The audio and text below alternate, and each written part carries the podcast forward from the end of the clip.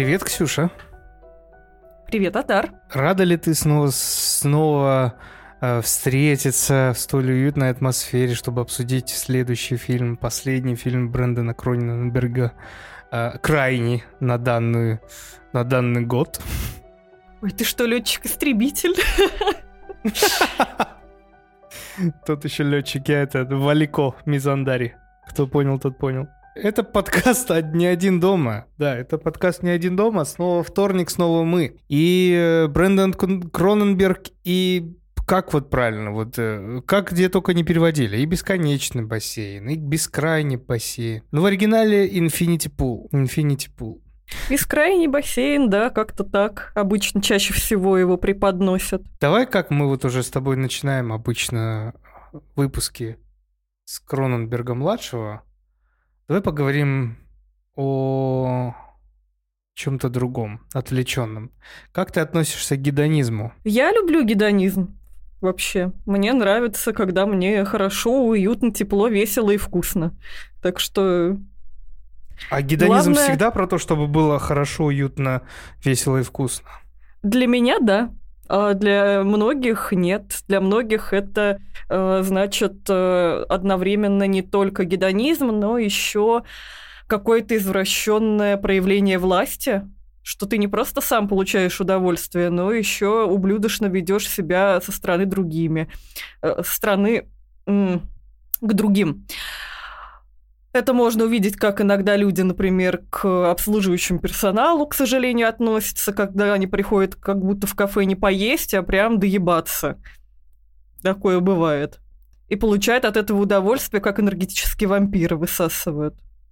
Я больше за добрые развлечения.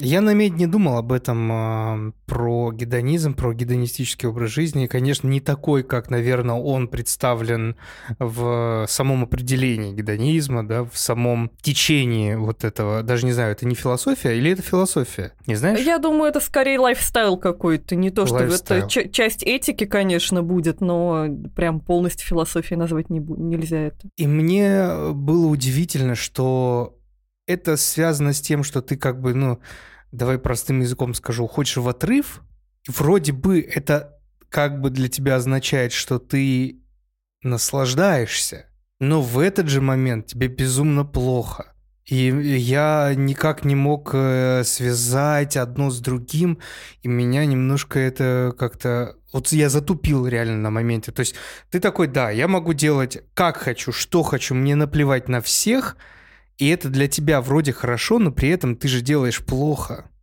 Ты же делаешь как бы какие-то негуманные вещи, какие-то антисоциальные вещи. Я думаю, это не всегда вытекает из э, гедонизма вообще. Совершенно не всегда одно за другим тащит одно другое, но Э, в своей крайности такое может быть. Ты можешь пойти или по пути просто, когда тебе, ну, как я сказала, весело, тепло и вкусно, а можешь, например, вообще не знать меры и или начинать творить вакханалию, как героя фильма, о котором мы сегодня поговорим, или начать разрушать самого себя, потому что есть разница, там, например, выпить бокальчик вина за ужином и э, набухиваться целой кучей этого винища, когда тебе уже это не в удовольствие, ты просто это как бы делаешь и все. Как все хорошо где, в меру. Где край? Вот можешь, есть ли он, во-первых, край вот этого на чем это может закончиться и чем это может закончиться? Или это что-то вялотекущее?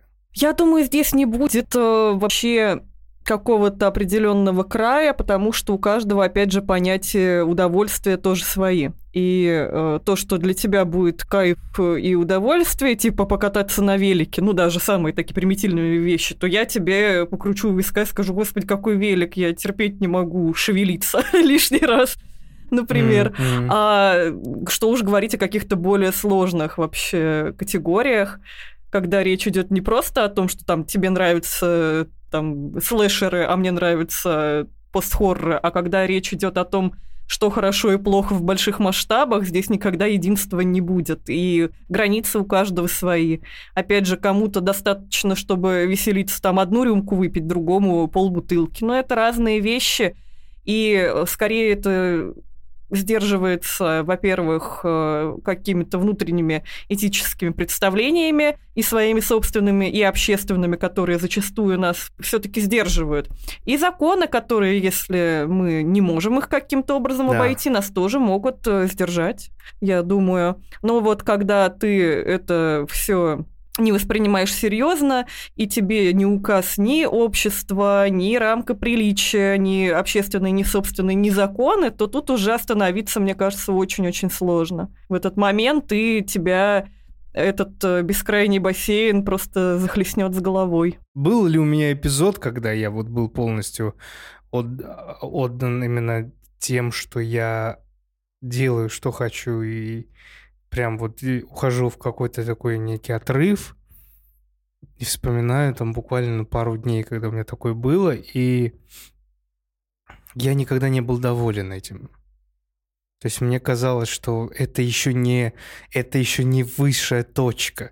Бля, я какой-то больной человек, если честно. Я скорее просто такой... жалела и думала, господи, зачем я это делала? У меня так есть э, до определенного момента, знаешь, такая стадия опьянения как раз, э, что она бывает э, редко, но иногда бывают какие-то дни рождения или какие-нибудь там многодневные там выезды куда-нибудь, и что если сначала тебе весело и весело, то потом ты перещелкиваешься, и тебе уже кажется, что ты можешь пить все, что не приколочено. Есть у меня такое иногда, включается есть такой задор, такой, да. и что мне уже все равно, я прекрасно понимаю, что мне будет плохо завтра, но в этот момент я уже все, я на кураже. А на следующий день я думаю, господи, зачем это все было? Даже если мне неплохо, но думаю, это вообще не стоило все это, зачем? Надо было как-то спокойно и прилично. Но вот есть какая-то, знаешь, такая точка невозврата, увы. Видишь, у тебя есть мысль э, о сожалении. Да. У меня такое бывает, но вот я говорю, пару раз было, когда у меня не было сожаления, о том, что я сделал. У меня было сожаление о том, что я не сделал. Ну, в том плане, что я не довел это до до еще более вот какого-то сумасшествия. И мне вот хотелось больше. То есть это же очень сильно перекликается, согласись, с тем, что мы с тобой обсуждали в «Восставших из ада». Да. То есть есть часть того, что ну вот где вот это, когда вторая личность тебя переходит вот во все границы, во все тяжкие, и ты ищешь вот крайнюю точку вот этого извращенного удовольствия. Здесь это плюс-минус такое, только не в, в каком-то определенном там виде БТСМ или садомаза или чего-то такого, какого-то плотского удовольствия, а чего-то вот пойти в грязь, короче, как-то вот так. И, наверное, это как-то еще сказывается в том, как мы росли, да, как в какой строгости нас держали, как нам показывали. У меня вот есть друг, э, был друг, одноклассник, э, был потому, что мы не общаемся. А вот э, тоже, я, наверное, где-то рассказывал уже об этом, мне кажется, в выпуске, которого держали очень сильно, очень сильно. Мы всем, всем, всей школой, короче, были в шоке от того, как сильно следили за этим пацаном. И ровно, вот ровно день в день, когда ему не стукнуло 18. То есть была строгая родительская установка, что мы до 18, ну, типа, до 18 тебе жопа, а потом вообще делай, что хочешь. И вот это вообще делай, что хочешь, он перевернул в то, что я вообще могу делать, что хочу. И это вышло в какое-то, знаешь, такое, а, что если он начинает пить хотя бы немножко, он не останавливается, он буянит, он становится агрессивным, он нападает на людей. Ну, то есть такое какая-то вот извращенная вот эта форма, то есть нету кайфа в этом. И как это прям, вот знаешь, вот заметно, так это наглядно, что да, интересно, интересно вот это все, все за этим наблюдать. И как раз в этом фильме мы наблюдаем практически за экспериментом, как далеко вот, человек вот. может э, зайти, если он э, чувствует, что он действует без каких-либо последствий для себя. Да. И мы наблюдаем за тем, как э, очень быстро, ой, очень мало надо дней, чтобы человеку совершенно невообразимо развратиться в широком смысле слова. Не то, что он там решил, э, там, не знаю, сегодня прям набухаться или сегодня употреблить запрещенных веществ, ведь он никогда так не делал. А он решил делать прям все сразу и тоже доводя до крайности, как будто он испытывает на прочность и самого себя, и окружающий мир. Э, как будто ему кажется, да. вот как раз что границы у этого нет, и что он хочет ее неосознанно найти, поэтому делать все больше, больше, больше, больше. Находит да, ли он ее да, в итоге? Да. Это вопрос. Мне кажется, вопрос. да. Это вопрос. Я вот не понял.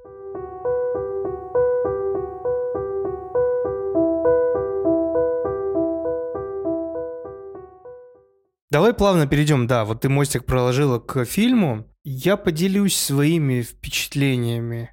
Это причем неоднозначные впечатления. Не то, как это было, допустим, в «Поссессоре», который сразу цепанул меня.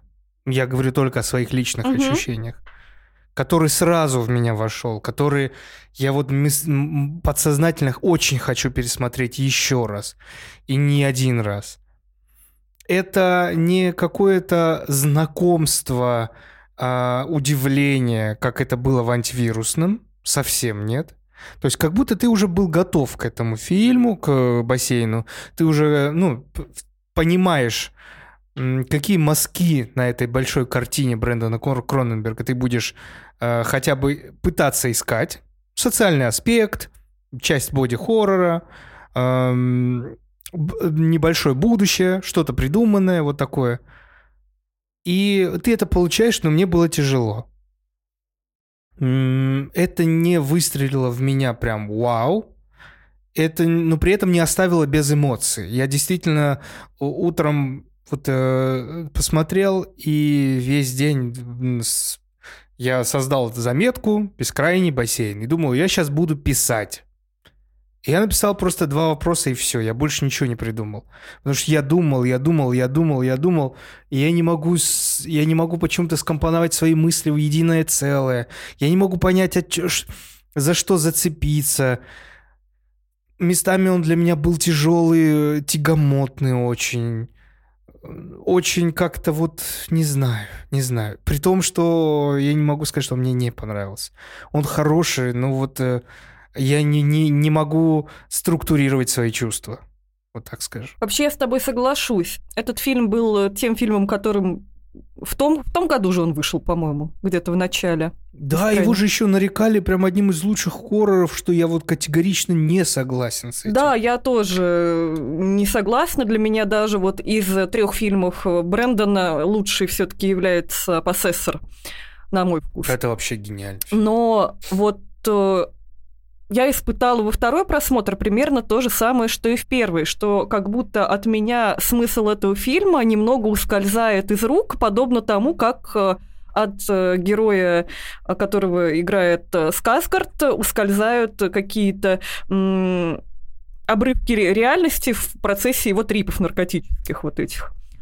А, Блин, и как тоже хорошо кажется, сказала, действительно это так. что тебе как будто вроде как все понятно, но вот чуть-чуть ты смотришь как будто через при- призму калейдоскопа, и чуть-чуть немножечко вот это смещается угол зрения, и ты уже как будто мало что понимаешь. И вот как будто в этом самом бескрайнем бассейне я, как человек, не умеющий плавать, конкретно тону. У меня тоже есть какие-то мысли по этому фильму, которые я выписал, но они скорее, знаешь, такие тезисные, и как только я начинаю э, их пытаться развернуть, я в них немножко сыплюсь. И, наверное, сегодня Вот. нам в диалоге будет это э, интересно, по крайней мере, попытаться разобраться. Может, мы разберемся, а может, он так и останется. Возможно, у него и не должно быть какой-то э, такой трактовки, поскольку здесь все-таки именно очень много есть образов э, двойничества, какой-то иллюзорности всего, и, возможно, он таким и должен быть, что достаточно и двойственный, и иллюзорный фильм, а мы тут пытаемся, как люди э, западного склада ума все рационализировать, положить по полочкам, и чтобы с этой полочки прям ни на сантиметр ничего не свисало. Может, это зря. Немножко э, не, не, не соглашусь, но вот э, что вкину. А, Мне кажется, мы просто с уважением относимся к Брэндону Кроненбергу и к его работам, и особенно в том плане, что нам понравился «Поссессор», мы любим этот фильм, да, мы, мне кажется, закрываем глаза на то, что у него могут быть э, нехорошо написанные сценарии. Почему я об этом говорю? Я в, в пылу того, что я не могу, с, вот как ты сказал, я вот в этом вот все ускользает из- от меня. Это прям идеальная метафора вот этого того, что происходит. Я начал читать, что люди говорят про этот фильм. И многие, кто очень любят Брэндона Кроненберга, говорили, что это слабый фильм чисто сценарно. То есть э, как будто он не, до... не сложил весь пазл так, чтобы нам дать, и мы съели, грубо говоря. Я не говорю про открытый финал, который там трактуется как это угодно, это как бы, э, всем понятный ход. Ну вот то, что ты не можешь зацепиться, я думаю, может, это может быть ошибкой режиссера. Но Хотя, может и не опять-таки, это мы говорим, да, Опять а же. может и не быть, да. Вот это такое, что наверняка нельзя сказать. Вот опять же мы смотрели, э, можно немножко, наверное, приоткрыть нашим слушателям тайну, что мы втроем решили бахнуть все премьеры ян- января и посмотреть э, все-все фильмы. И там как-то сразу понятно, что ты смотришь такой, ну фильм-то слабый, он плохой, он неинтересный. А здесь ты не можешь однозначно это сказать. Не, это нет. это Абсолютно не точно так. нет. Фильм очень качественный, фильм сильный. Я говорю про какой-то вот ты знаешь, один-два шага, которые не связали друг с другом, чтобы у нас выстроилась картинка вот полноценная, чтобы мы сказали, да, это фильм про это, это фильм про то, и вот в этом мы копаемся. А тут я не могу понять, я не могу за что зацепиться. Тут вроде и про это, а вроде про это. Мне кажется, Вроде тут очень много, много про, про что, и это тоже отчасти запутанно и непонятно, потому что нам хочется разобраться. Но, с другой стороны, это же не минус фильма, что в нем можно найти Нет, целый прям ворох каких-то кейсов. Вопрос, через что они раскрываются. Но это, мне кажется, мы с тобой сможем посудить по ходу сюжета и после него. Последнее, что я тебя хочу спросить, мы не будем особо затрагивать техническую характеристику этого фильма. Тут все хорошо. Снято супер, классные кадры, классный цветокор, классные актеры, великолепные актеры, я скажу. Все супер. А мне вот что хочется у тебя спросить. Работает ли этот фильм на поп-аудиторию? Ну вот, на уровне для всех. Да, думаю, да. Работает вполне. Если посмотреть, э, опять же, на то, как э, меняются герои, на то, как что-то делают богачи, даже э, какое удовольствие, не вникая ни во что, посмотреть на великолепную Мию Год, которую вот э, сама скажу это, и видела очень много мнений таких же, что иногда ты сомневаешься, а не безумна ли она на самом деле, потому что совершенно какой-то разъеб творит. И да, мне кажется, это интересно, кажется, красиво ёбнутая. посмотреть. Вполне это будет работать. Ну, вот тут мое мнение с тобой расходится. Я, я, наоборот, считаю, что это не работает на уровне просто посидеть в кинотеатре посмотреть. Это работало бы, если бы фильм шел там хотя бы полтора часа. Ну, это, это чисто мое, как бы, тут, ребят, выбирайте, кто кому как. Мне не зашел фильм на уровне не ковыряясь вот смотреть. Но про, вковыряясь, вот я тону, как и в этом бассейне. Да, вот я Вот. тоже думала о том, что я в нем немножечко тону.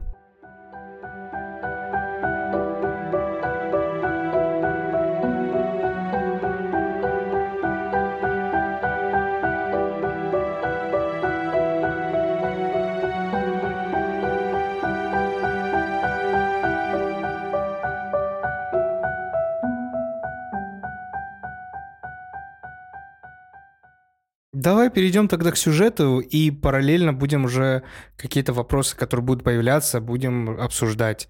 И в конце уже по- поговорим, о чем же все-таки этот фильм. Мне кажется, этот вопрос будет тревожить всех слушателей этого выпуска. Итак, э, о чем этот фильм? Есть у нас в центре этого фильма один незадачливый, неудачливый писатель по имени Джеймс Фостер, который вместе со своей женой отдыхает на курорте в выдуманной э, восточной, кажется, стране Ли Толка, э, который имеет э, очень богатый прям вот такой luxury-курорт для богачей, но при этом очень за границей этому курорту очень бедный, очень религиозный, жестокий мир обычных смертных, так сказать. А наш э, писатель э, как раз вместе с супругой пытается отдохнуть там, чтобы найти свое вдохновение, поскольку он 6 лет назад написал свою единственную книгу, не очень удачную, как мы понимаем, и эм, он вот как раз жене говорит, что тут он вот вдохновляется, на самом деле он не вдохновляется. И мы видим его э, как человека достаточно унылого и занудного, потому что жена его пытается развеселить. Вроде как пойдем на экскурсию, пойдем туда, пойдем сюда. Он такой, посижу в отеле. Примерно так. И когда жена говорит, ну тогда сиди, я пошла развлекаться, как раз э, Джеймс встречает на берегу пляжа героиню э, Мии Год, которую зовут Габи, которая клеит его э, буквально на фразу «Мне нравится ваша книга». Он сразу весь тает, потому что чувство его уязвлено. Как мы узнаем чуть позже по сюжету, но я думаю, можно это сказать, что он живет только на деньги жены, и э, книгу его издали только из-за того, что его жена дочка знаменитого издателя, а дочка с ним вообще живет только из-за того, что ее отец э, ее ненавидит. Его ненавидит, и она просто в пику отцу решила, э, в общем, совершить Назло такой маме брак. отморожу уж. Да, вот. Примерно то же самое. Он говорит, вот он раздражал моего отца, и я решила Э, выйти замуж первый, кто э, за того, кто первый прольет на меня кофе. Он так и сделал. Э, значит, героиня Мии Год Габи как раз вот говорит, что она его фанатка, знакомит Джеймса со своим мужем Албаном, и говорит, что это же вот тот, который написал мою самую любимую книгу. Тот такой, о, да. И они приглашают семью э, Сказгарда э, поужинать как раз в какой-то ресторанчик, с семьями пообщаться, все дела. Здесь мы узнаем, что э, наша Габи – это актриса из рекламы телемагазинов, вот та, которая играет всех тех рукожопов, у которых все вываливается без какого-то товара. А муж ее архитектор. Как раз э, здесь мы узнаем, что Габи говорит, вот я 6 лет уже жду вторую книгу, а чё, а где? Джеймс мнется, а жила такая, а он ничего и не пишет, ха-ха.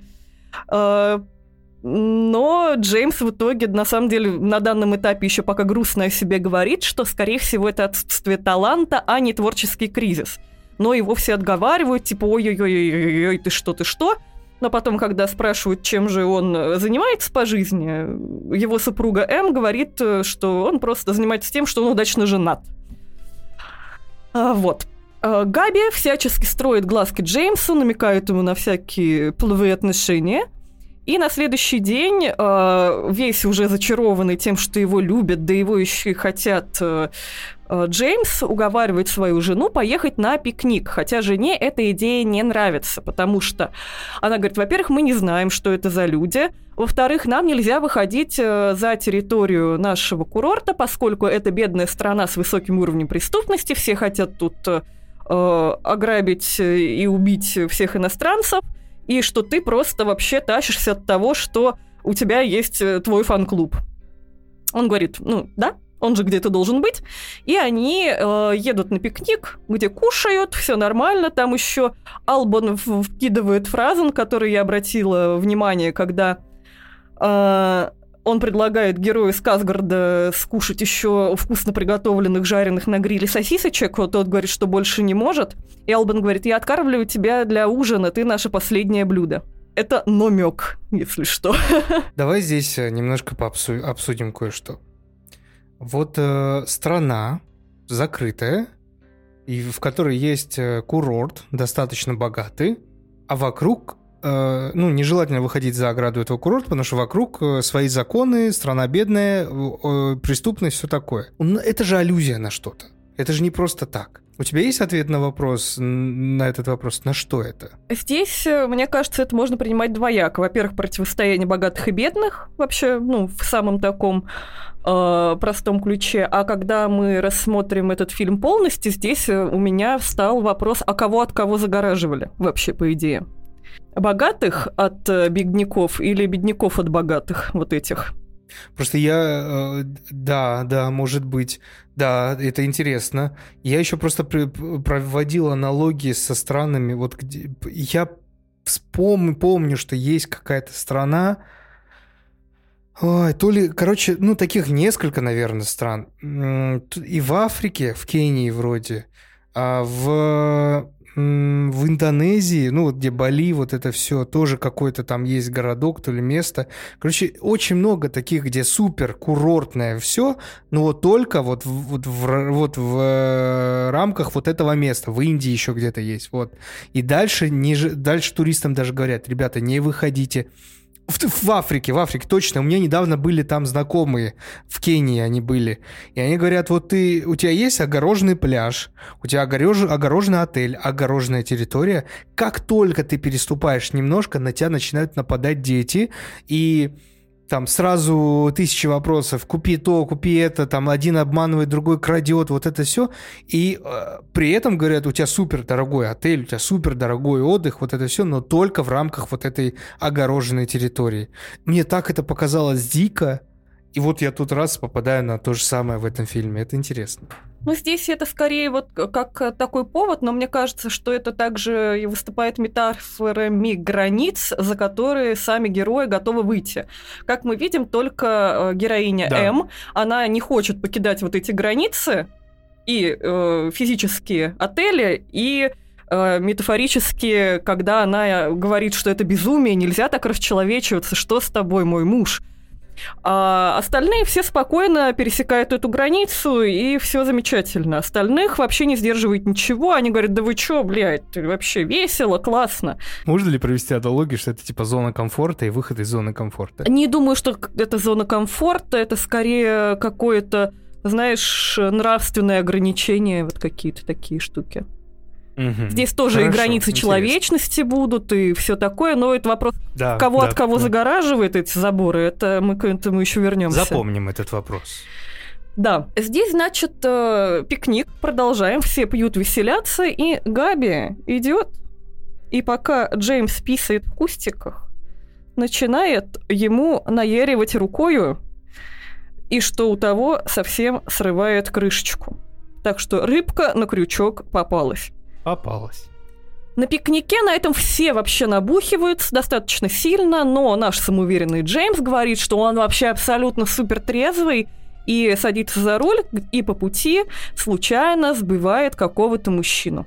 Сначала они хотят звонить полицию, так же как М э, очень на этом настаивает, но Габи настаивает на том, что э, ничего не надо, мы за это все не сядем, э, что здесь законы очень суровые и вообще ты, Эм, зря так говоришь, тебя изнасилуют и убьют и все такое. И они косплеют э, фильм «Я знаю, что вы сделали прошлым летом», садятся и уезжают немножечко. Они пытаются попасть в отель, но там уже сменилась какая-то охрана, им говорят, а что вы там забыли? Они начинают э, с три короба врать, мол, мы пьяные, мы случайно вышли, простите, пропустите и их пускают, как только они показывают карточки от отеля, что нам показывает, что иностранцам тут можно все, что формально им нельзя, но вот показали им карточку от отеля, что они вот иностранцы богатенькие люди, они такие, ну, блядь, заходите, что поделать. Никакого наказания за это не следует. Просто сказали, ну, чё ж вы там, типа, за забор тут.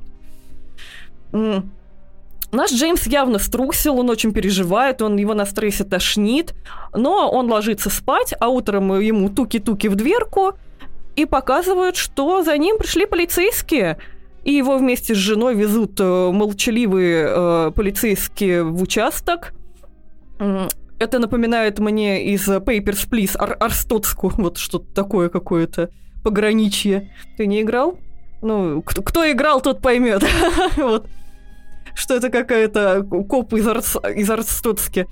Uh, и разводят их по разным камерам, Джеймса переодевают, оставляют ждать, и, наконец, пришли его м, допрашивать некий а, детектив Трэш.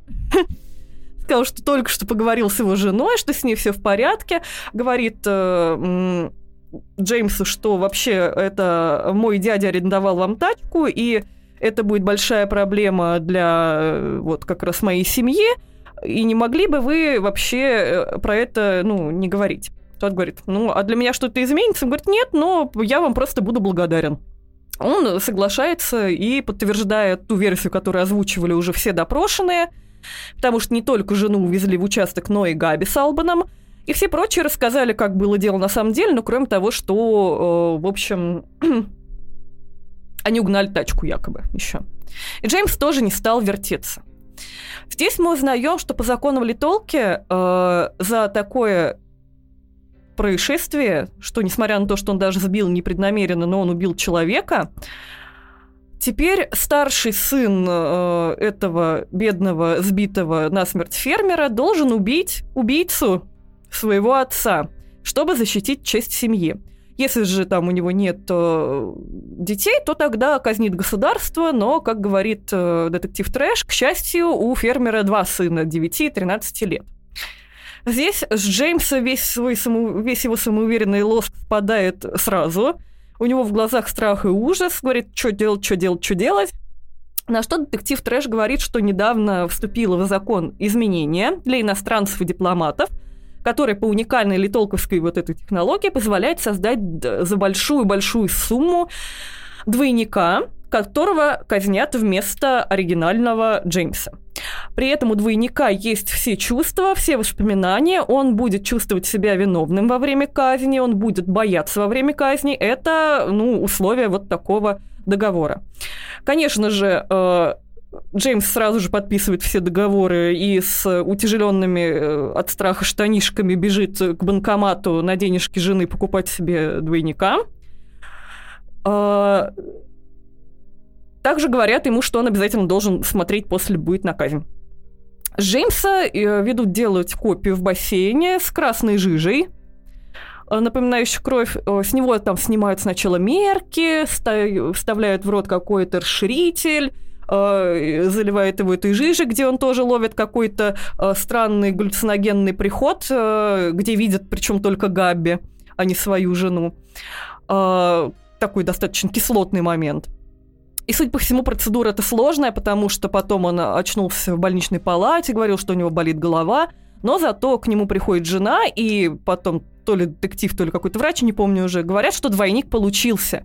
Что обычно двойник э, не получается с первого раза, что нужно несколько попыток, потому что даже малейшее несоответствие копии оригинала сразу э, влечет за собой, ну, что это неудовлетворительно с точки зрения законодательства. Но Джеймс сразу получился. Я думаю, он получился, потому что он был не очень сложный.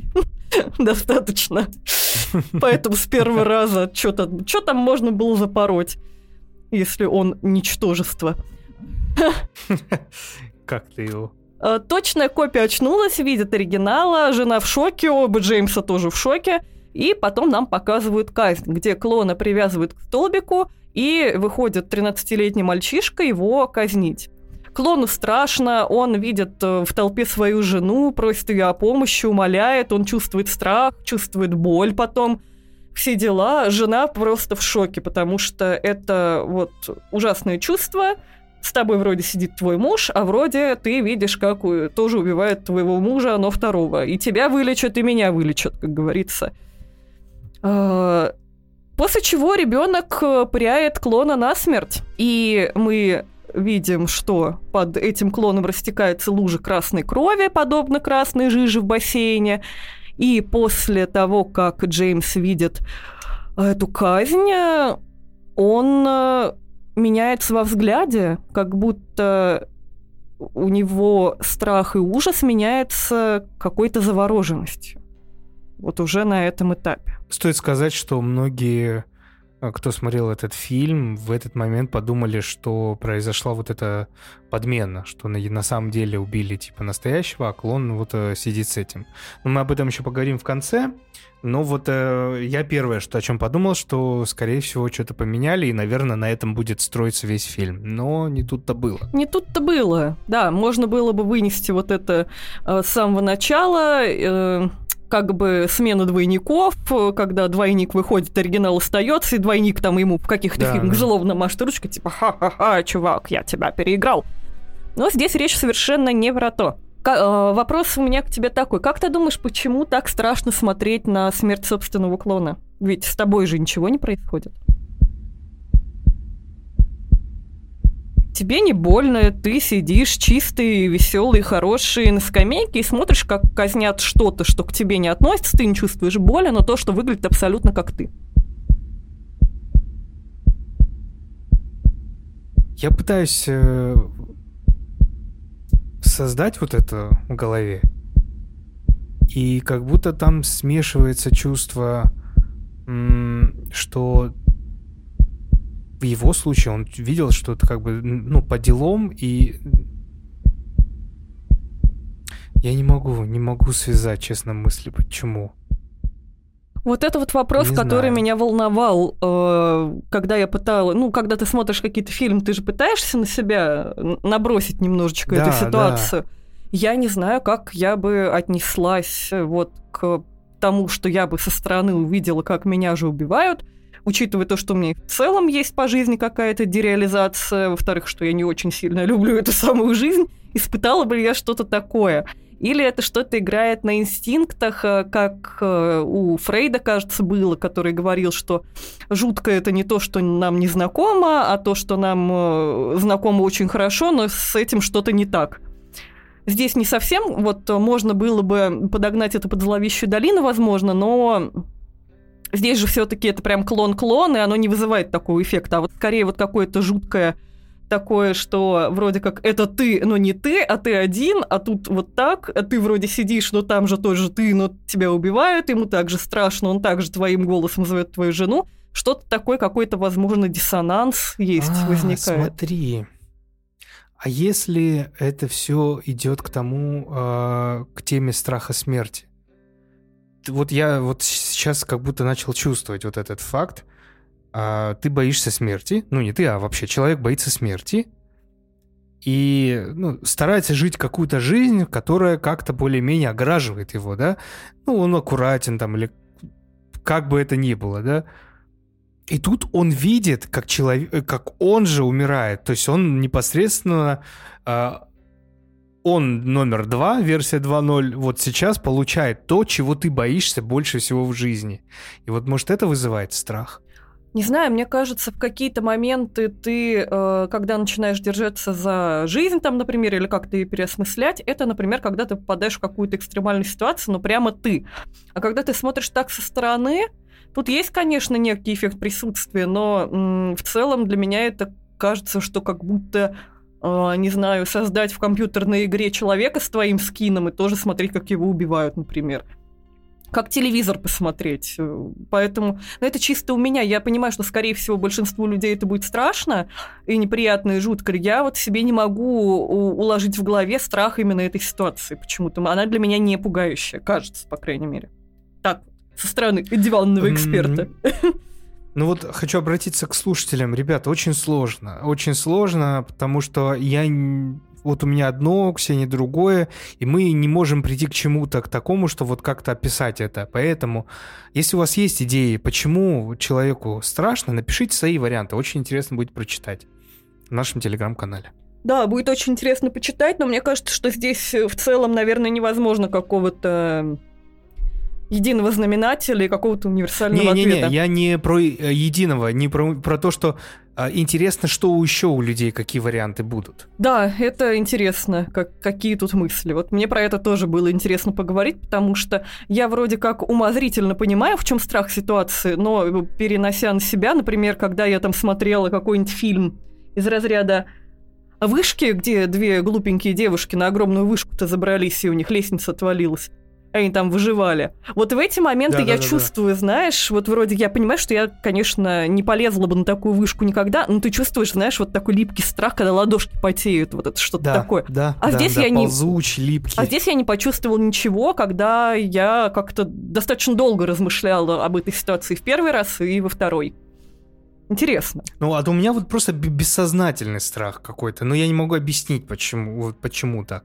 Действительно, очень сложно объяснить. Просто вот бессознательно я такой представил, что если бы я был на его месте, я бы также пересрал. Ну, давай так, Джеймс не сильно прям э, охуел от того, что он видел, но он был так как-то э, в шоке, но при этом что-то в нем открылось, да, то, что нам намекнуло, что а вдруг это все-таки клон. Ну, короче, тяжело, тяжело, ребят, тяжело объяснить такой вот фильм. Он э, не, не из простых. Ну вот на жену это впечатление произвело вообще неизгладимое. Она была в шоке, им еще отдали прах и сказали, что это вам в качестве сувенира. Вот такая урна, дура, наверное, в пол меня огромная. Вот. Э, я имела опыт э, взаимодействия с урнами с прахом, они гораздо меньше были. А тут им вообще такую бандуру отдали. Жена в ужасе влетает в номер отеля, отеля говорит, мы прямо сейчас нахуй уезжаем отсюда, через 15 минут быстро. А Джеймс такой, а я, говорит, не знаю, где мой паспорт. Порывшись в чемодане. Говорит, он потерялся. Но, говорит, я пойму, что ты улетишь без меня, я прилечу к тебе, как только смогу. А он, э, ну, вроде как чуть-чуть попозже пойдет. И вот прилетит, как только все найдет, но она с ним остается как э, жена декабриста. она говорит, что все, что они видели, это очень отвратительно, а он сидел и смотрел за этим как робот, что это ненормально. Хочет, видимо, как-то немножко это обсудить, но он говорит, что я пойду на ресепшн, спрошу, что мне делать с паспортом, может, мне как-нибудь помогут. Но в этом, на этом самом ресепшене он видит Габи в... Э, что там? Кафе, не кафе, но сидит он там, короче, чилит в отеле. А, и после того, как он ее видит, он не просит помощи, а просит продлить номер еще на неделю. За чьи деньги? Угадайте с одного раза, раза за деньги жены. Ха-ха. На что э, как раз Габи догоняет его, говорит, ты что-то какой-то расстроенный. Габи говорит, что им надо поговорить э, с Джеймсом после этого и рассказывает историю о том, что когда-то в этой же стране, в соседней городе вот от этого курорта, ее муж Албан, архитектор, строил так называемый бескрайний бассейн. Это бассейн с прозрачным дном, чтобы э, наблюдать из бара за происходящим сверху. И что-то пошло не так, что-то он не так проектировал, дно треснуло и погибло двое рабочих, после чего Албана и его супруга арестовали, приговорили к казни, и получил, что они прошли ровно такую же процедуру, а, как и Джеймс. Она говорит, что это было ровно таким же открытием, как и для тебя, и он немного был удивлен подбором такого слова. Он говорит, открытием? Э, он говорит, а что, ты расстроен разве? Думай об этом как о подарке, ведь ты же хотел вдохновения и получил отличный опыт. После чего приглашает его потусить на виллу, где сегодня соберутся все, кто уже проходил через казнь, потому что у них там цельный фан-клуб есть. Э, он соглашается, его туда приводят. Албан говорит, мол, Джеймс, ты переродился, и рассказывают, что мир за курортом как раз очень религиозен, консервативен, тебя могут убить за наркотики, богохульство, садомию, и они, вот эти вот группа богачей, когда-то вот первый раз тоже пережили этот шокирующий опыт, а с тех пор каждый год ездить сюда тусить, развлекаться и как бы ни в чем себе не отказывать, а потом смотреть, как их клонов казнят, что тоже им по кайфу. Такие вот развлечения у богатеньких. А также один из э, героев, э, который, который не Албан и не Габи, спрашивает Джеймса э, на тему, пока у тебя свеженькие впечатления, что, как оно? И второе, э, не боишься ли ты, что они взяли не того? Что они подменили настоящего Джеймса в этой комнатушке и казнили его? И как раз они там очень вскользь, но размышляют на тему, а так ли важно, настоящий это ты или не настоящий, и что, если ты не узнаешь, есть ли разница? Как ты думаешь?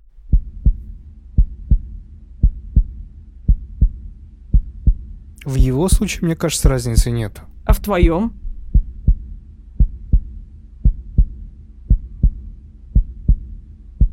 Вот такие, да, у нас темы сегодня тяжелые, сложные. Ну, блин, зависит от контекста. То есть, если бы, наверное, была бы такая же ситуация, наверное, тоже разницы нет. Ну, то есть, какая разница? Он уже надломил себя, он уже надломил то вот это внутреннее патологическое ядро, которое выявило в нем вот э, перерождение в какое-то вот другое существо, которое вот будет готово совершать то, что оно будет совершать в будущем, вот мы об этом скажем, то разницы нету, сделать это клон или это сделать это. Если тем более у клона, и у него один мозг, одни воспоминания все такое. Ну вот я тоже думаю, что если в целом у тебя все те же воспоминания, чувства, абсолютно все идентично, что на что нам сделали акцент, то разница-то по сути как будто, ну для меня лично ты и нет – какая разница? То же самое, что если бы мне сказали, что э, ты живешь условно в матрице, а там вот, вот такое говнище, как в матрице настоящее, а ты в симуляции, я сказал, ну и ладненько, я поживу в симуляции, нафиг мне вот такое настоящее нужно.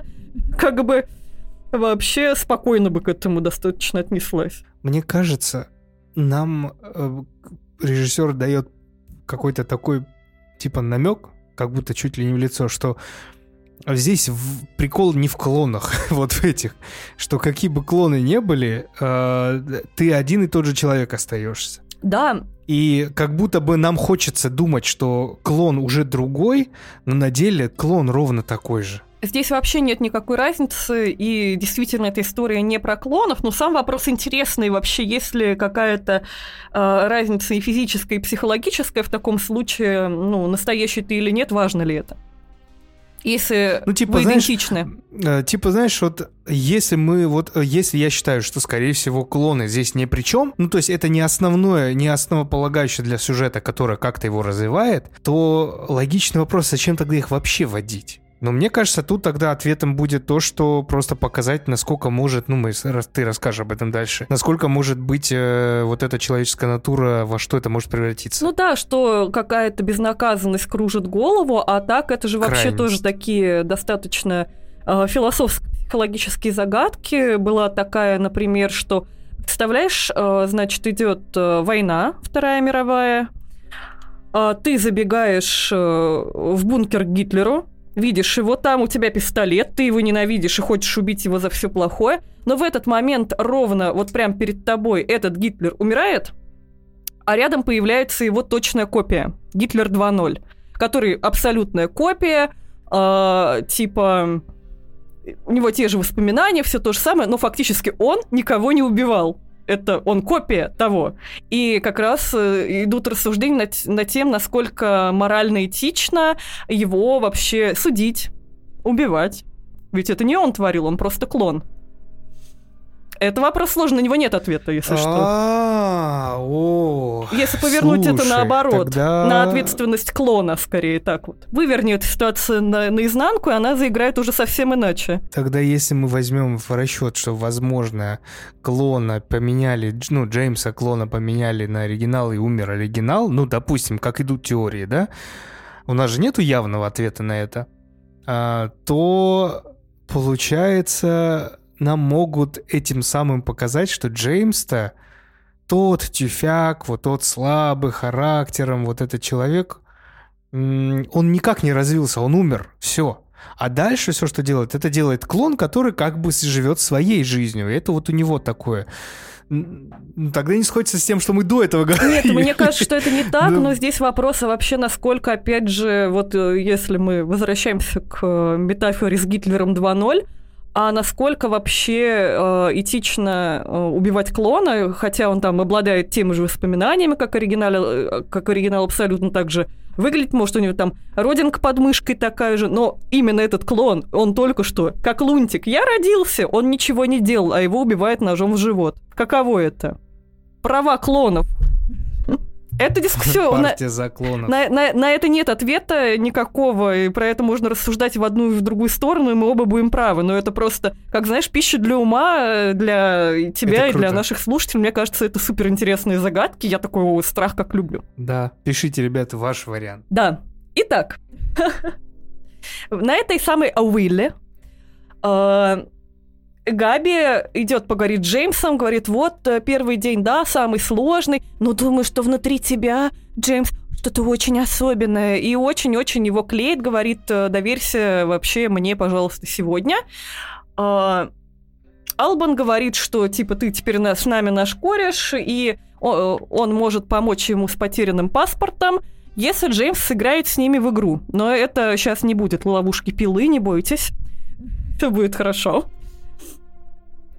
Они хотят э, нанести визит всей этой шайкой-лейкой местному чечику, который, по-моему, владелец отеля вот этого, чтобы спереть его медаль за заслуги перед э, Литолкой. Э, так как вообще из-за него, в частности, их э, всех по очереди казнили. И он говорит, ты можешь ответить на такое оскорбление, или мы тебя пристрелим, потому что ты нас выдашь. Он такой, ну, как бы выбираю первое, пожалуй. Они надевают э, национальные маски. Нам вначале показывают такие очень гипертрофированные лица и идут э, беситься. Есть версия, что эти маски, каждая олицетворяет смертные грехи каждая свой смертный грех, потому что там есть одна похожая на алчность, другая там похожая на обжорство, но это достаточно притянуто, поскольку э, нам мало раскрывают других героев, кроме вот наших основных. Но есть и такая там еще и одна маска, как будто с двумя лицами, и как-то тоже не сходится. какая-нибудь гордыня, я не знаю. Ну, там это можно натянуть сову на глобус, просто что есть такая теория, я хочу ее озвучить. Ну и, конечно, мы понимаем, что когда наши э, герои, э, ну так в кавычках герои, э, приходят в дом и начинают творить полные бесчинства, что в- вот это их настоящие лица, уродливые, а не те красивые, богатые, ухоженные, которые под этими масками. Там живет не один этот хозяин отеля, но и его дамочки какие-то, потому что он, там, у него там были половые отношения. А, Габи говорит Джеймсу, что у тебя сейчас такой шанс, такая возможность. Возьми пистолет и стрельни, пожалуйста, этому челу в затылок. Но Джеймс боится. А, после чего в дом забегает охранник этого владельца отеля, начинаются перестрелки. Одного из героев, по-моему, Албана ранит в ногу. Но Габи абсолютно безумная, стреляет и всех превращает э, не наших Э, фарш в итоге э, наших героев ловят, конечно же. После чего нам показывают уже следующий день. Все наши герои сидят в камере, опять же, в белых вот этих вот э, штуках, и спокойненько говорят про клонирование. Потом говорят, один из героев говорит, что в своей стране, где бы он там ни жил, э, они пытались повторить эту технологию, но э, не смогли повторить таких великолепных, точно созданных клонов, потому что как будто э, у них нет, как он это назвал, не знаю, как в оригинале, поэтическое чутье и что мы можем повторить их физически, но не берем в расчет повтор какой-то трансцендентной связи. Это интересно тоже, как вот они это делают. Я не, не сказать, что понял, если честно, как, что он имел в виду. Ну, просто этим. что вот э, в этой стране получается создать таких клонов по каким-то вот причинам, возможно, по какому-то менталитету, а в их вот богатых цивилизованных странах не получает. Потому что, как нам показывает, что, опять ну, же, э, здесь тема человечности тоже во всем этом фильме проскальзывает, и нехило, э, что гораздо более эти дикари, как их там называют, э, богачи наши. Гораздо более человечно. Гораздо более да. человечно, да, именно так. Несмотря на то, что вроде живут по таким жестоким законам, что 13-летний мальчик должен запороть чувака в живот. После чего о, детектив Трэш приходит к ним и говорит, что э, всему приходит когда-то конец, что они исчерпали э, гостеприимство этого государства, что их страна не песочница для иностранных богатеньких детей, и что, ребята, лавочка прикрылась. Они в это время в ужасе, они кричат, они говорят, что мы готовы заплатить за все, но их ведут на казнь, каждого приковывают к плахе. А, этот э, Джеймс пытается вырваться и кого-то там а, попытаться спасти, кого-то ударить, но в итоге всех казнят. Но в итоге оказывается, что это опять же были клоны, а оригиналы смотрят на этот ужас и хлопают. То есть у нас наше государство Литолка создало такую э, вот этот вот механизм, который для кого-то наверняка действительно является спасением. Ну, не все же хотят смотреть бесконечно казни своих клонов. Ну, кто-то просто действительно отступился, там случайно кого-то сбил, например. Но при этом они за, э, как говорится, за деньги да, за деньги да, закрывают на все глаза и устраивают буквально шоу, им вообще нормально, спокойно э, побольше напугать и застращать этих клонов, чтобы богачи наши повеселились и как бы норм. Так что здесь система такая тоже, для, бога... для богатеньких она делает больше. Очень коррумпированная вещь. А вот... Э... И вот как раз они, опять же, рассуждают, что каждый год они вот так развлекаются, творят в канале, вот Джеймс, клево, что ты с нами. Джеймс идет домой э, с другой урной на перевес. Жена его видит с этой урной и просто охуевает. Она говорит, «Э, все, с меня хватит, я ухожу, я лечу домой. Он говорит, ну и уезжай и беги назад к папочке. Я бы и так постеснялась говорить, потому что на что ты будешь жить, чувак? У тебя есть только жена. Ну, он уже не тот, кем он был а, раньше. А ему преступление дороже жены родной. А, после чего он идет э, тусить на берег, э, левый-левый-левый берег Дона. И уже даже не снимает маску вот эту уродливую, потому что она стала его настоящим лицом, видимо. Тут приходит Габи, говорит, что ты грустишь? Он такой, мы с первого класса, зачеркнуто, 10 лет вместе. Габи говорит, что вообще рядом с такими женщинами мужчины становятся слабыми. Он такой, я никогда об этом не думал. И они сосутся. После чего Габи ведет его эм, курить какие-то галлюциногены с афродизиаком, э, которые вообще... Эм, наркотики в этой литолке запрещены, но именно конкретно этот наркотик имеет какое-то ритуальное значение, поэтому его можно как-то достать, по крайней мере. Она говорит, покажи мне, э, какой ты сильный, они курят, после чего начинается сексуальная сцена, где у них их секс переходит в оргию вместе со всеми вот этими героями, туристами убийцами. И непонятно, это действительно была оргия или это у него наркотический приход. Здесь на многие вот такие сцены нет четкого ответа. И я думаю, он тут, в принципе, и не нужен. Очень откровенная сцена Очень с открытыми гениталиями, со всеми делами, да. Очень откровенная, очень сексуальная. Там вот тоже... Вот опять же, мы с Атаром оба пока не смотрели Перл, но мы смотрели X, где та же Мия Год, казалось бы, играет порно-актрису, все дела, но здесь она показывает гораздо больше секса. Прям, да. Да, ну там просто как бы ты все равно цепляешься за то, что это какой-никакой слэшер, новый слэшер, там нео-слэшер. И как будто ты привык к такому. А здесь она, помимо того, что она показывает секс, она еще показывает секс в своем движении, в характере, в том, как она разговаривает. Но она просто мразь секса. Но здесь она еще пока ничего.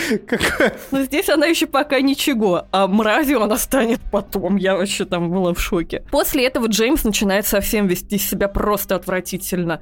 Они сидят там, то есть утром на завтраке, он уже бухой, харкается в других посетителей едой, полностью вообще падает. Уже, уже вот он прям тошно на него смотреть. Какой-то он весь э, как будто сальный, жирный, противный, вот прям фу, какой-то неприятный. Но он еще не повзрослел все равно. Вот, ну неприятно. Потому что неприятно. самое важное было убить человека. Да, но здесь вот... Он не сделал, он же до этого момента еще не сделал этого. Да, но здесь он еще пока э, как бы уже показано, что это уже не тот Джеймс, которого мы любили, но мы, не, ну, мы конечно, не любили, но... Он, он ползает по уровню гедонизма где-то третий из пяти, ну, еще не до пятого. Ну, уже дошло. достаточно мерзкий чувак становится. Уже действует да. это не в плане, э, там, опять же, как мы говорили, вымыть э, там бокальчик вина за ужином, у него здесь уже в стадии наеб... наебаться как тварь метафорически. Дело тут не в алкоголе, а вообще вот во всем этом. Его друзья говорят, что на самом деле паспорт, э, тот самый потерянный Джеймса, спер детектив Трэш, чтобы тот не уехал, еще разок попался и еще разок заплатил, потому что они, как мы говорили, люб... поняли, что можно богачам устраивать такие аттракционы, и, пожалуйста, плати налоги, как говорится. Габи говорит, что эти люди, они дикари, они бабуины, и им надо показывать только силу, они понимают только тех, кто доминирует, и что они знают, где будет детектив, потому что он в клинику поедет делать какие-то процедуры, они туда поедут, его раз оттуда, и все. Герои едут туда, оставляют пьяного в умат э, Джеймса сторожить внизу, а сами на э, коляске Э, ну, на каталке такой этой больничной привозят пленника с мешком на башке, э, пока э, по пути Джеймс видит патрульную машину, которая его чуть не сшибает, но на что ему говорят, что, во-первых, нас здесь не любят, а во-вторых, это эти чуваки вот продали нам детектива трэша, чтобы мы его, типа, сдали. И они едут э, в отель назад, домой или на вилл, ну, короче, к себе куда-то. А, снова накуривают Джеймса, он э, чтобы поиздевался над этим бедным детективом в полицейской форме вот с мешком на голове и начинает его подначивать. Говорят, покажи свою силу, все дела. Он сам начинает себя очень сильно распалять и, опять же, совершенно теряет человеческий облик начинает под всеобщее улюлюканье колотить этого бедного несчастного человека и даже в конце его обоссывает. После чего э, СМИ Готта с такой завороженной улыбкой снимает обоссанный мешок, и оказывается, что это не полицейский был, не детектив трэш, а клон самого Джеймса, который богачи для потехи купили, чтобы поразвлекаться. Джеймс в полном ахуе, а всем смешно. Он убегает наверх, запирается в комнате ото, все, ото всех, его кроет. Габи ему стучит и говорит, ну чё ты, ты же не расстроился, ну вы же просто пошутили, давай я приведу Крылона, и вы вдвоем меня трахнете. И он э, просто вообще охреневает от всего этого, э, и в своем номере достает паспорт свой собственный, из-под ванны мы понимаем, как бы, что он спрятал его сам, потому что хотел больше запретных удовольствий вкусить. И хочет нахуй уехать э, на утро первым рейсом из этой страны на автобусе от греха подальше. Ну, здесь, мне кажется, вообще такая э, достаточно прямая цитата, что, как бы, если ты издеваешься над другим, то обоссан ты будешь в итоге сам. Мне еще понравилось, как э, ее цитата «Не будь жалким, это так непривлекательно». Да-да-да, «Не будь размазнёй, это, это так непривлекательно». Угу. А здесь вот реально, знаешь, такая очень э, взрослая версия «Кто как обзывается, тот сам так называется». Вот, пожалуйста. Он считал, что избил другого, а в итоге сам себя унизил, сам себя облил, сам себя испачкал. Вот. Та- такая глубина, значит, у нас есть. Потому что, унижая других, вы в первую очередь унижаете себя самих, ребят. Не унижайте других. Это, видишь... Э, э, Безумно это... можно Ищ... быть первым. Это еще не конец, а совет уже есть. Видали, видали? Значит, Джеймс э, утром хочет ехать на автобусе из этой страны. Значит, с, авто... с чемоданом вещей, роняя кал, бежит в автобус – э, сидит такой весь притаился незаметный, но из окна гостиничного номера своего, хочется сказать, но нет, автобуса, видит, как наша компания на двух кабриолетах э, едет, сначала машет ему рукой, а потом Габи достает пистолет и начинает стрелять в Джеймса. После чего наши два кабриолета перекрывают дорогу. А, Мия Год вот здесь абсолютно уже начинает быть безумной, что кажется, что у нее реально засвистела фляга у самой актрисы, а не у героини. Очень хорошая работа актерская кричит ему с издевкой, говорит, э, что если пассажиры не выдадут Джеймса Фостера, то всех вас расстреляю нахер, что он бескребетный червь, полное сыкло, и свою мать бы продал, чтобы спастись, пиу-пиу. Джеймс все-таки выходит к ним, и они э, хотят отвезти его назад. Э, он идет по трассе перед машиной, они за ним едут на кабриолете, подгоняют его таким образом. Габи тем временем едет на капоте, лежит, пьет винишко и отвратительно хамит э, Джеймсу Фостеру. Говорит, что все это время они над ним прикалывались, э, что он это не их новый друг, а всего лишь еще один способ развлечься – и они думали, как бы, во-первых, его склеить, но, говорит, это всего лишь одна жалкая книга, которую, конечно же, я не читала, господи. И, во-вторых, они думали, как же втянуть его в неприятности, но он такой, типа, вообще э, лох, что сам сбил этого чувака, даже сам сделать ничего не пришлось, да. да. Говорит, нам даже вообще еще проще было. Она, э, опять же, говорила, что я не читала твою книгу, я просто хорошая актриса а у тебя вот это одни плохие отзывы достает, значит, листочек такой большой, такой отзывы. И на смешно начинает его угнетать всячески, читая отзывы плохие на его книжку а, где тоже в этих отзывах все говорят, что э, эта книжка была выпущена только из-за того, что у него такой вот тесть. Э, после чего Габи роняет вино, говорит, о боже, я уронила вино, понимаю ее. Э, Джеймс в этот момент пользуется ситуацией, пытается отобрать пистолет, но у него ничего не выходит, и он обсмеянный убегает в лес. Габи стреляет ему вслед и попадает разочек ему в ножку. Джеймс еле бредет и выходит к домику, где видит каких-то местных жителей вдалеке, просит о помощи, и э, потом приходит в себя как раз уже в каком-то, ну, бедно обставленном обычном доме который оказывается домом того самого фермера, которого он, он сбил. Он видит пацана, который с э, очень жуткой улыбочкой э, тащится к нему да. и начинает э, душить Джеймса. Но потом оказывается, что это тоже какой-то галлюциногенный приход, потому что они в процессе этого удушения начинают друг друга разрывать, и в том числе этот мальчик разрывает лицо нашего Джеймса пополам на две части, э, после чего как раз э, оказывается, что это глюк. Этот мальчик параллельно... Там лицо жены появляется. да, как появляется вот как раз лицо Джейн. жены, которая кричит М. э, лицо жены, он слышит собственный голос, как будто э, и жена как будто его передразнивает, типа кричит «Эм, помоги!», Да, как вот да, этот да. клон э, при первой казни кричал. Оказывается, короче, что это еще один глюк. Он приходит в себя опять в этом доме, идет на улицу, но там его уже все ждут э, на машинах и начинают гнать ему пургу на тему того, что они сегодня ему помогут, что тебе сейчас, конечно, после всего этого так не кажется, но ам, мы в тебе поможем, ты должен избавиться от личиночного разума и узнать, что ты есть на самом деле. И тут Габи такая, приведите собаку.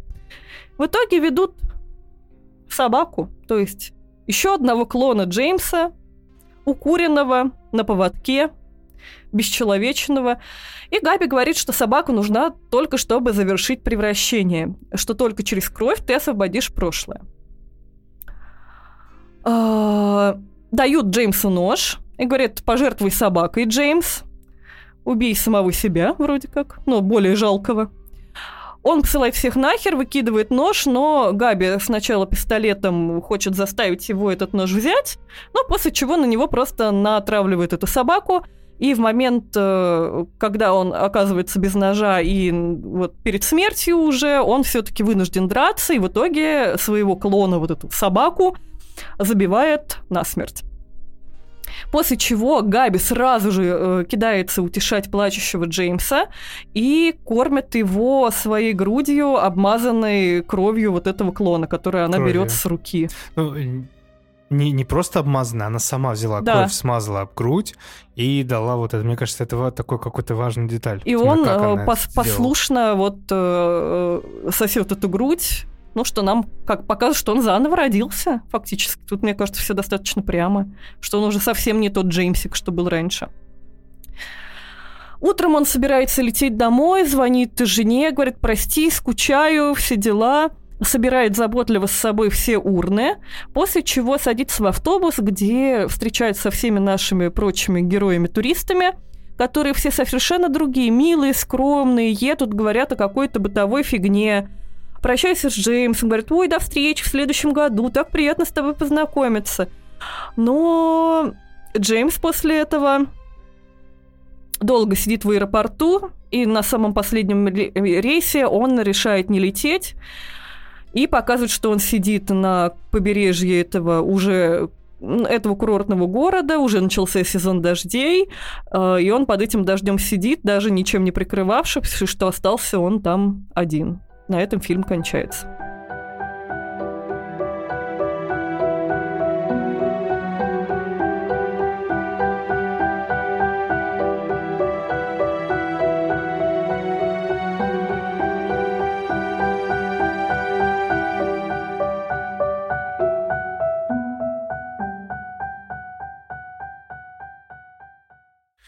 Ой, блядь, мне вопросов только больше стало, каких-то непонятных.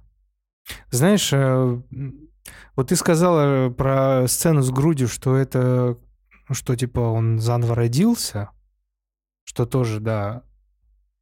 У меня еще есть вариант, что как будто все вот это все, что было, э, ну или я сейчас притягиваю, как будто просто про взросление. Образ матери, образ вот этого тюфика, образ того, кем он был, кем он стал.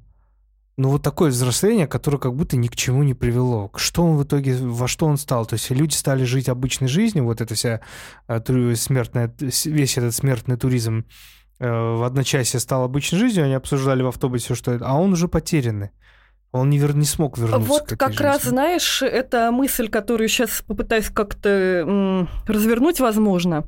Метафора, взросления нам бы хорошо м, сработала, если бы нам все-таки показали его родителей, а нам сейчас показали его э, не столько инфантильным поначалу, вот когда он еще не было вот этого инцидента, сколько вообще э, ни к чему не стремящимся. Так-то, если бы он был достаточно инфантильным, можно было бы сказать, что жена заменяет ему мать, что-нибудь такое, э, но как будто этого недостаточно данных для этого. Водных.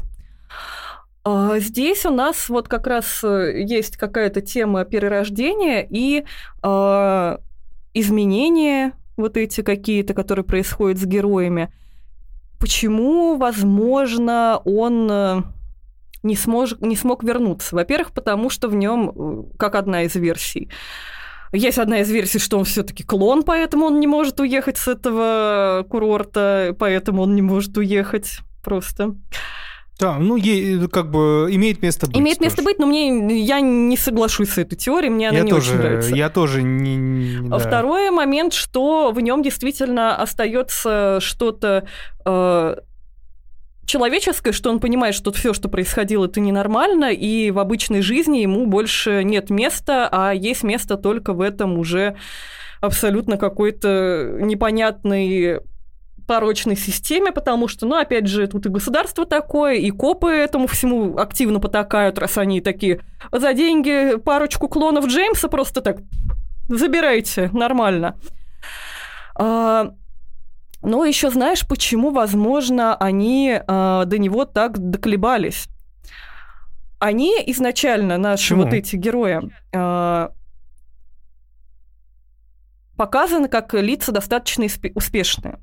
У нас э, Мия Год хорошая актриса, действительно, востребованная, популярна. Пусть в своем жанре в телемагазинах, но почему нет? А, он, значит, э, муж ее архитектор, который там пусть и э, запорол этот бескрайний бассейн, но в целом архитектор, как бы нормально все делает. А у него одна дрянная книга у нашего Джеймса. Он совершенно ничего из себя не представляет.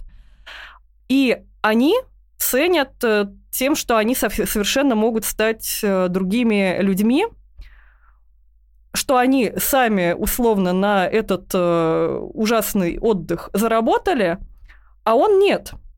Они хотят, чтобы он заслужил это право вот э, так развлекаться, поэтому так жестоко над ним издеваются, потому что он э, все это делает на деньги жены, а в целом в обычном мире тоже ничего из себя не представляет. Поэтому они фактически, да, хотят, э, чтобы он заслужил развлечение при помощи права силы, потому что это же такого рода развлечение, показать, что ты сильнее, что ты безнаказанный, абсолютную власть, которая измеряется деньгами, а у него она измеряется чужими деньгами.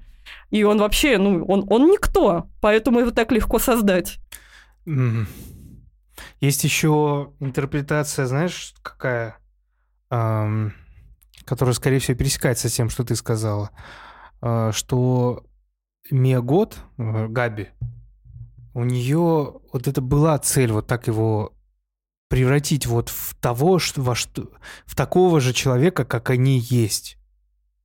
Но увидев, что через что он прошел, через сколько, сколько чего он испытал, какие эмоции он испытал при унижении себя или смерти себя. И вот эта сцена, когда она ему дает грудь сосать, типа успокаивая, ну все, все, типа, все будет хорошо, все. Она поняла, что он никак не может быть таким, как они, потому что у него есть хотя бы капля совести. Поэтому в той следующей сцене, когда они в автобусе, он уже нахуй не нужен им он им не интересен. А, и он как Потому бы... что ты не стал таким, как э, мы, ты не стал тем же убийцей, как мы. То есть с тобой не весело, грубо говоря, ты не в нашей компании. Ну, здесь, мне кажется, он сам уже не хотел с ними быть в этой компании. Габи не думаю, что так вот размышляла, но что они действительно хотели, чтобы он хотя бы что-то начал себя представлять, и пусть таким жестоким э, методом хотели из него выпить, э, выбить, вот как она говорила, это личиночное сознание, цитата. Это да. Вопрос э, Стали бы они с ним дружить в следующем году? Я думаю, да. Но он бы вот, э, наверное, не захотел с ними дружить в следующем году.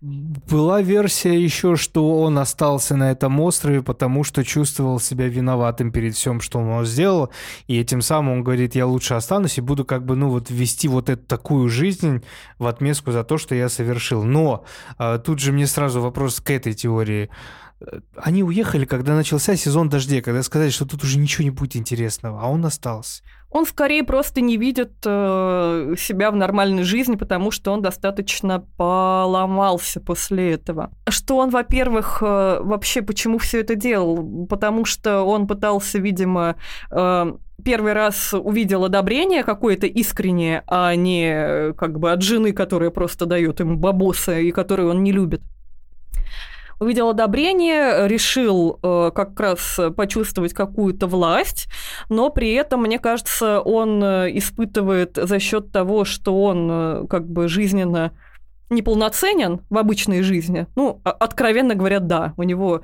э, семья, что он Альфонс, неудачник, не может книги писать, ничем не занимается больше, чисто сидит, пердит 6 лет что, возможно, он э, таким образом упал немножко в саморазрушение и глядя на свои, э, на казнь своего клона в первый раз, он испытал еще удовольствие от того, что он сам себя наказал. Ну, фактически увидел, что он заслужил это наказание. А потом это его шокирует, потому что он одновременно еще и трусливый человек, что он вроде как и хочет себя разрушить, но хочет разрушить себя гедонистическим путем, типа оргии, там вот всякие там наркотики, вот это вот классненько, вот это весело. А как-то вот уже переживать боль э, со стороны, вот это уже не классно ему. Вернемся еще к вопросу, кого же от кого, от кого отгораживают эти границы этого курорта.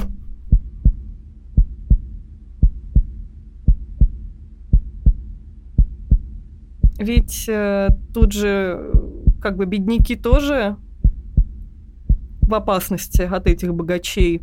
Здесь закон, конечно, суровый, но они настолько гибкие, зависят от того, сколько у тебя денег. А, так что, возможно, здесь это в две стороны границы это работало. Да, да, как бы тут э, нету однозначного, что кто из них типа на какой стороне. Скорее, эти боятся этих, эти боятся этих. И вот это расслоение яркое, явное, не просто так. Возможно, там-то нормальные люди жили. А вот это Я то, тоже вот думаю, да. Туризм, туристический этот какой-то там, да, там какая-то вот хуйта. Он как раз в конце тоже в этом аэропорту видит очень много обычных беззаботных людей, которые, ну, просто едут в курорт, что-то хохочут, им нормально. И он понимает, что он уже не такой, что он не может уже вернуться в эту жизнь. Но он тоскует. Он сломанный, да. да. Плюс еще здесь, конечно, показывает, как люди относятся вообще к какому-то опыту, к опыту второго шанса. Они как будто проживают вот. несколько mm. вторых, третьих, там, четвертых жизней, но опять возвращаются все к тому же образу жизни, это ничего их не учит, опять же, потому что они уже развращенные, у них есть целая куча денег, и они готовы откупаться, откупаться, откупаться. Для них это абсолютно ничего не значит. Они э, из этого опыта не делают никаких выводов, кроме того, что они хотят повышать ставки больше и больше. Уже не просто грабить, насиловать и там поначалу кого-то казнили просто за оргию или употребление наркотиков. Они хотят уже издеваться над другими, обманывать, какие-то психологические игры более проводить, что у них эта страсть к безнаказанным жестоким развлечениям, она не видит конца и края. Это вот у этого бассейна действительно нет никаких краев, что вот они ради э, развлечения, ради спасения от скуки уже готовы на все. Границ уже никаких нет. И они за эти вот условные границы человеческого, которым вот скован условно этот отель, выходят спокойно, как вот на пикничке. Так вот, дело-то в том, что границ нет только для Джеймса. У них-то жизнь нормализовалась, они обычно поехали домой, ну, как бы у них не было никаких переживаний. Все, они вернутся домой. Он говорит, мне там ждет это. Ой, а я, скорее всего, буду опять одна завтракать. Ха-ха-ха, хи-хи-хи. То есть у них есть этот бассейн, у них заканчивается. А у Джеймса конкретно бескрайний бассейн. Он не знает. И тут же еще можно притянуть к тому, что а, как человек себя чувствует, когда он как он сильно травмирован, как он вот поражен чем-то э, этой травмой, и он остался один, и нет никого, кто ему поможет в этот момент. Он остался вот слабый человек, оставшийся один с такой травмой, это опасная штука. Это очень плохо, это очень страшно. И он просто потерялся. Он вот реально, он и есть олицетворение для меня вот этого бескрайнего бассейна. Вот именно Джеймс. Ну, для меня э, бескрайний бассейн еще вот это границы вседозволенности вот этой, которые они есть да, именно ну, да, там. Да, да. И мне кажется, что они так легко возвращаются потом в своей жизни. Ну, во-первых, конечно, тут склад характера у них такой, потому что я, я бы не стал так развлекаться, это ужасно просто. Когда ты смотришь, как они там кого-то бедного раздевают, издеваются, бьют, я не понимаю таких развлечений, мне такое не весело.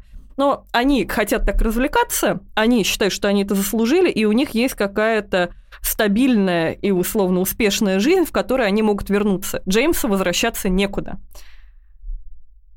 Ж, э, брак несчастливый, карьеры нет, денег нет, э, таланта нет, ничего нет, он не нужен. И единственное, что он заслужил, это какое-то вот это вот, э, наверное, удовольствие силы, ну, так, в кавычках мы его возьмем. Подожди. И поэтому он здесь и остался. А если наоборот, вот ты правильно сказал, у него, ну, как мне кажется, ничего нету, ничего не осталось, никакая жизнь него там не держит, но у него теперь есть вот что, вот это. И он за это зацепился такой, ну хотя бы здесь я вот теперь что-то пытаюсь Потому найти. что здесь он что-то из себя представляет все-таки, хоть через унижение, он прошел вот эту инициацию, путем убийства самого себя и, возра... и переродился путем сосания сиськи. Встреча с самим собой только с другой стороны. Как было в «Восставший из ада». Как с этим, с э, главным э, злодеем, помнишь вторую части, который, я забыл доктора, доктора Бернард, Ч- Бернард, Чер... Ченнер, Ченнер, угу. Ченнер. Вот, тоже он вот хотел, ну, он хотел, там, ладно, тот хотел поднять, что на той стороне а вот удовольствие вот этого гряза, а этот не понимал, что, э, что на той стороне, и, наверное, не особо хотел, как будто. Здесь он, может быть, он стал, конечно, самим собой, а может быть, он стал настолько совершенно другим, что, опять же, вот такому другому есть место только здесь, где он родился. Там и пригодился. Да, да, да, Короче да, говоря, ну что-то да. вот такое. И причем фигурально, досконально, где родился. Он, если мы опять цепляемся за то, что он может быть клон, он родился там, и он вот пригодился здесь. Кстати, хорошая теория. Х прям хорошо. Да, вот, но опять же согласись, что она тоже мне больше нравится, более укладывается, а все равно как будто, да, немножко ускользает. Вот что за фильм? Все равно не то, все равно все ускользает, ускользает все. Ну здесь у нас, конечно, вот как раз тема человечности, гедонизма, вседозволенности и прочего того. Еще некоторые считают, Краев. что это э, какая-то метафора мук художника, которая находится в творческом кризисе. Но я это читала только как тезис, и мне сложно его сюда уложить это можно любые вот поиск чего-либо э, глубоко социального там или психологического или чего-то внутри себя поиск, да, сам процесс поиска можно переложить на этот фильм и, пожалуйста, тут и муки художника, тут и перерождение, тут и то и то, ради бога, тут как бы кто на что гораздо, кто кто что хочет, как бы найти, ради бога. Написал сам из себя вторую основа. книгу. Сделал ее фактически. Тип того, да. да тип ну, вот того. Я, это вот я просто, просто выписал ну... как тезис, хотела, возможно, его с тобой обсудить, но я вот это очень слабо нахожу вот здесь. Для меня это больше история про всеназволенность, человечность, вот какие-то такие вещи, про то, как раз, возвраща, развращает безнаказанность, когда у тебя нет риска смерти, когда у тебя есть денег, и тебе вообще все двери открыты, и вообще наплевать на все. Вот э, где твой внутренний именно стопор какой-то. И есть ли он? И про, конечно, социальное разложение и социальные границы. То есть как будто бескрайний бассейн еще и помимо того а, к границам, что вот есть очень богатые люди, есть очень небогатые люди, бедные, и вот э, у них как будто вот в этом в этой стране была граница между ними, а в мире как будто ее нет. Ну ладно. Ну что здесь ладно. В, в этом маленьком мирке, как и в нашем обычном настоящем большой, так получается, что богатство смывает все грехи, как индульгенция, даже убийство. Ты можешь от него откупиться и спокойно поехать жить жизнь и платить сторож за гараж. За деньги, да.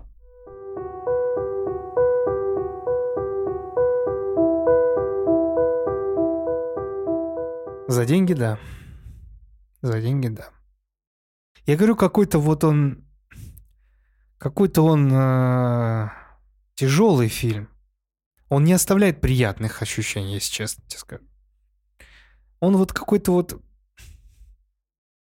Что-то скользкое по тебе пол, ползает, что-то вот неприятное, Да, да. что-то вот такое, что ты такой, ну я хочу забыть просто, вот и не знать это. Но при этом это одновременно красиво и хорошо. Я как будто чувствую себя как Джеймс местами вот в этом моменте, что такой, ну вот, блядь, ну куда я лезу? Я не знаю, ну какая такая вот... Не знаю, как описать. Сложно, да. Тоже как будто ты вот в этом центре бескрайнего бассейна еще мало того, что тонешь, так еще и ни одного берега его разглядеть не можешь. Куда ты можешь немножечко, знаешь, причалить и выйти из такой, вот, вот этот берег, вот все вот так, а, а ты вот плещешься посередине и такой, а, я не понимаю. Это точно. Так, так что сложно, очень сложно. И действительно, фильм скользкий и оставляет, правда, после себя достаточно п- послевкусие до... горькое. Я не скажу, что он настолько там, например, неприятный, э, ни морально, ни физически, что там после него условно там хочется помыться. Нет, такого нет. Но действительно какой-то осадочек вот потом остается, и очень много каких-то мыслей и про собственные границы, и про отношение к собственной смертности, и про гедонизм, и про все. И просто даже как в этом лоре работает вот эта система клонов, насколько этично убивать клонов. Я тоже очень люблю всякие такие рассуждения. Вот в общем, интересно, много мыслей, интересно. но они все нехорошие. Ну, то есть, они не, не то, что нехорошие, хорошие, нехорошие, давай так, это очень грубо говорить, да? Мир не черно-белый.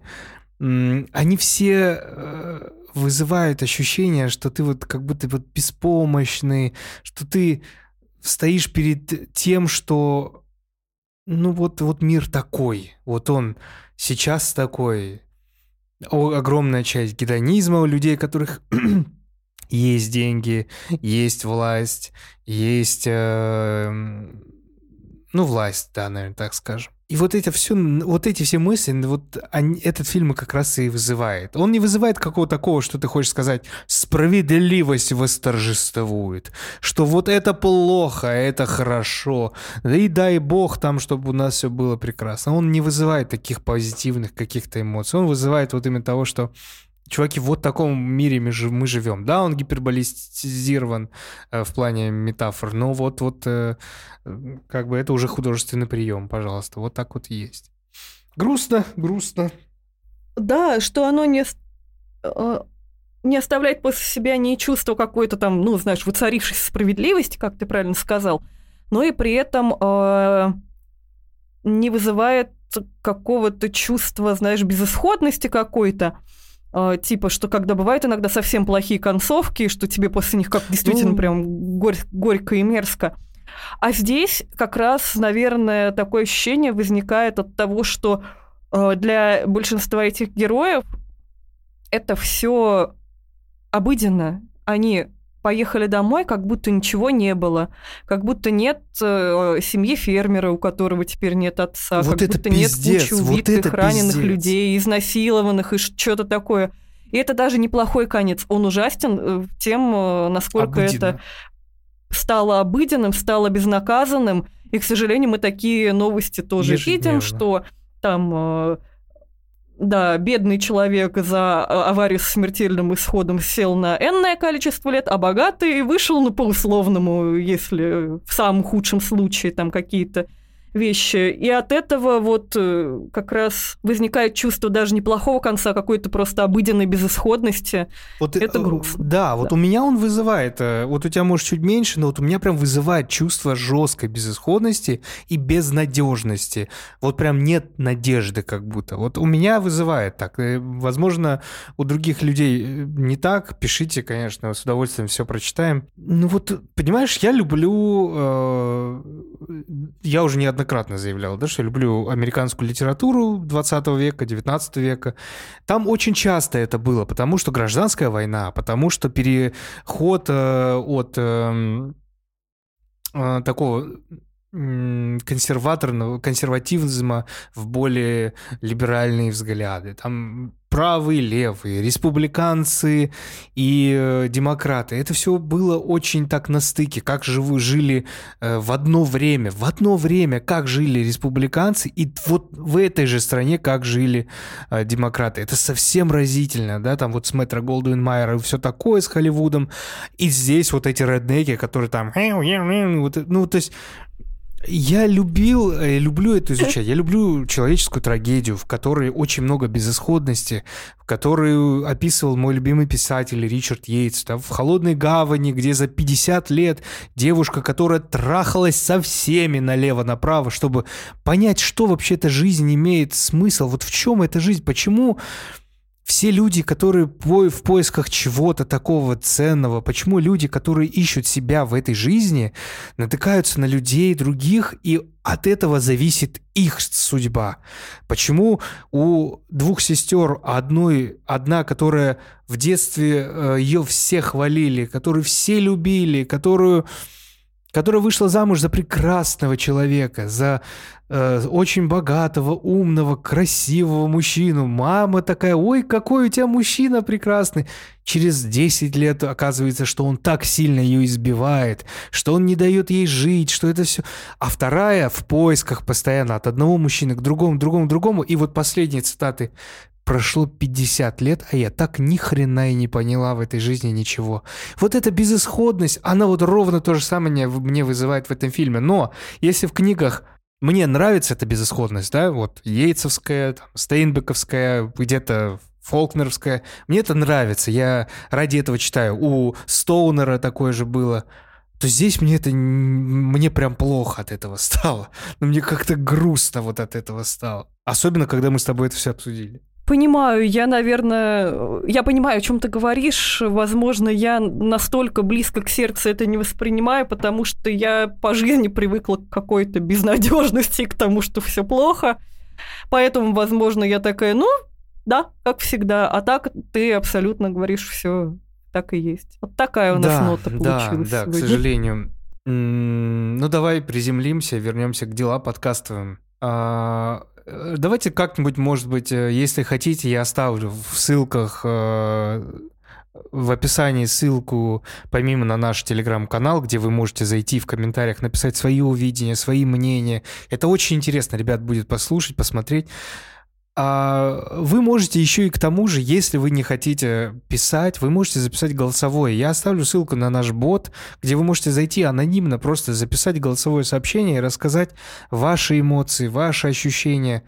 Почему бы нет? Мы послушаем, и если хотите, мы потом это включим в начало следующего выпуска, который уже будет через две недели.